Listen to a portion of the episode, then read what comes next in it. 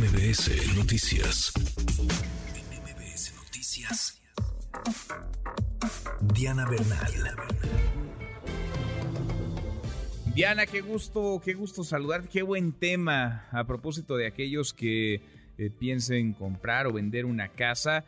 Impuestos, ¿se debe pagar? ¿Cuánto se debe pagar? ¿Cómo estás, Diana? Muy buenas tardes. Hola, Manuel, qué gusto saludarte. Y sí, yo creo que es un tema de interés para el auditorio, porque muchos de los que nos escuchan, pues en algún momento determinado quieren vender su casa o departamento habitación, ya sea porque estén planeando salir de la ciudad, irse a vivir a otro lado, o porque quieran mejorar de vivienda, o por la razón que quieran.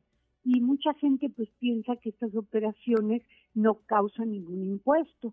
Y sin embargo, pues ya desde hace varias décadas, digamos desde hace unos 25 años, el legislador decidió que aun si la persona está vendiendo la casa o departamento donde ha vivido, tiene que pagar un impuesto. Pero a la vez el propio, la propia ley nos da la posibilidad en algunos casos de exentar el pago de ese impuesto y de eso quiero enfocar mi comentario.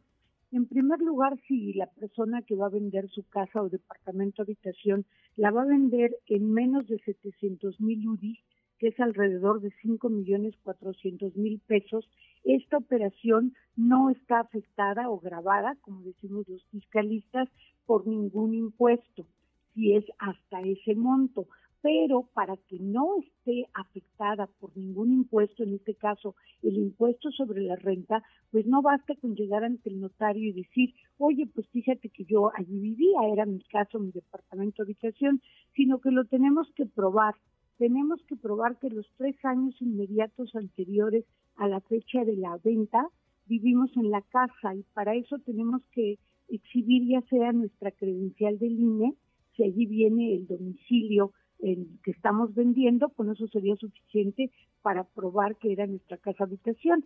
Pero si a lo mejor nuestro INE tiene otro domicilio por cualquier motivo, pues tendremos que presentar 18 estados de cuenta de los últimos bimestres de la mm. Comisión Federal de electricidad equivalentes a tres años, o bien tendremos que presentar 36 estados de cuenta de los últimos tres años de telefonía fija, o bien algún estado de cuenta bancario o de una tarjeta de crédito de tienda departamental.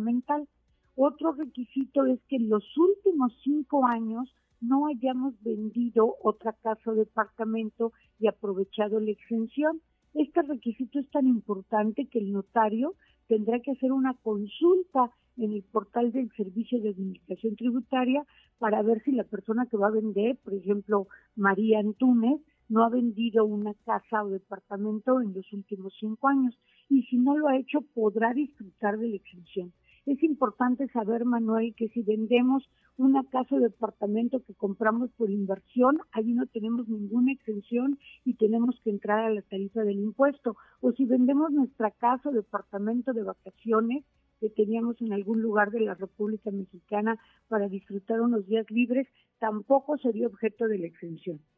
Qué interesante. Entonces, sí se puede, es decir, sí hay casos, sí hay situaciones, pero hay que tenerlas muy claras en las que se puede, eh, digamos, exentar el pago de, de impuestos en el momento de adquirir de comprar, de vender una, una vivienda, una propiedad, un departamento, una casa. Exactamente, Manuel, así dicho en forma muy breve, que el monto por el cual estoy vendiendo no excede actualmente de 5 millones 400 mil, que demuestre con estados de cuenta o MINE que allí viví los últimos tres años y que en los últimos cinco años no haya vendido otra casa o departamento y haya utilizado esta exención. Muy interesante y muy útil sobre todo. Gracias, Diana. Gracias, Manuel. Feliz tarde. Igual para ti, muy buenas tardes.